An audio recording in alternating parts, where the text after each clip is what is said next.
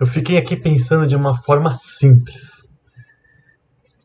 O que, que eu poderia estar falando no primeiro momento sobre esse protocolo estrela, que são cinco passos, um método de cinco passos em que vai trazer algumas soluções. E acredito que um ponto que todo mundo tem na vida é a questão de parar um pouquinho para si e se organizar. E eu com certeza eu tenho essa necessidade de me organizar pessoalmente. Eu, sou, eu sei que eu sou uma pessoa desorganizada. E aí eu vou trazer um exemplo prático sobre como eu posso transformar esse método, esse raciocínio por detrás de cinco passos para conquistar aquilo que eu gostaria na minha vida e que também serve para você. Vamos primeiro lembrar que existem cinco passos. Esses cinco passos, é, de uma forma é, sequencial, é a aceitação, eu vou depois ter a permissão, eu vou ter a quebra, a ação, eu vou buscar então a correção daquilo que eu preciso. E assim eu vou sentir a leveza do meu passo a passo. E de uma forma simples, eu tenho que buscar um binômio, né? Problema-solução. Esse protocolo ele é para usar para a nossa vida de uma forma simples, de um raciocínio que a gente pode entender e trazer de forma prática. Então, vou dar um exemplo. Eu tenho que saber que eu tenho um problema, que eu sou uma pessoa desorganizada. Isso é nítido. Se você olha para minha vida, tem algumas coisas que eu preciso organizar e eu sei disso. Então, primeiro ponto eu tenho que aceitar. No momento que eu aceito, eu dou permissão para melhorar.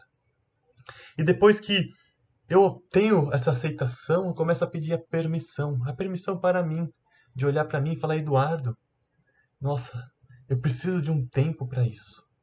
Eu permito que você se melhore. Ah, você tem algumas crenças, você tem alguns vícios, beleza. Mas eu permito que isso aconteça. E eu posso pedir permissão não só para mim, mas para o mundo, para Deus, para a natureza. Permissão para o que for preciso.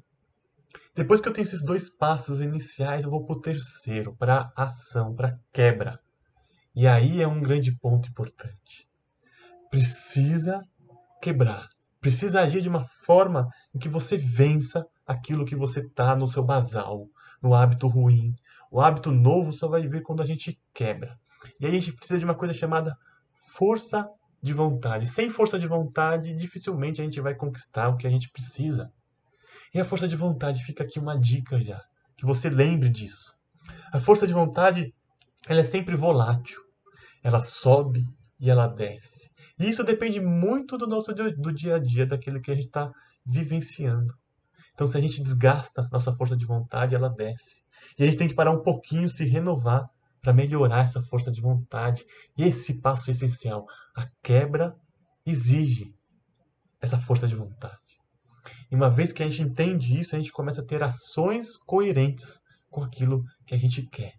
Se eu sei que eu tenho um problema, eu estou agindo errado, eu vou buscar ações coerentes. Então eu vou acordar mais cedo, eu vou me organizar, eu vou começar a usar uma agenda.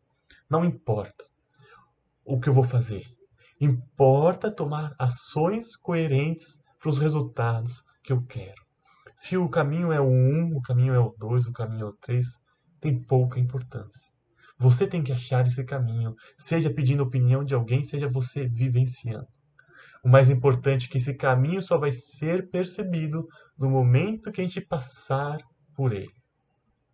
E por fim, quando eu começo a caminhar, eu, eu vou para o quinto passo essencial, que é o passo de sentir um, um estado de espírito saudável, leve e bom. No momento que eu olho para mim e falo, nossa, que legal, eu sei que é aqui o caminho que eu devo seguir. Isso é uma coisa coerente a nós mesmos, é o nosso interno. Então, se a gente está vivenciando o passo certo, a gente vai saber. Se a gente está vivenciando o passo errado, a nossa consciência também vai nos orientar. Então, fica aqui essa dúvida, esse primeiro propósito desse, desse assunto aqui sobre os cinco passos. E aí faço uma indagação para você. Qual é o seu problema, solução que você gostaria de hoje analisar?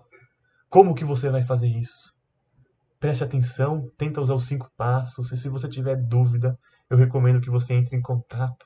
Vamos compartilhar, vamos dialogar, porque eu estou aqui também para melhorar.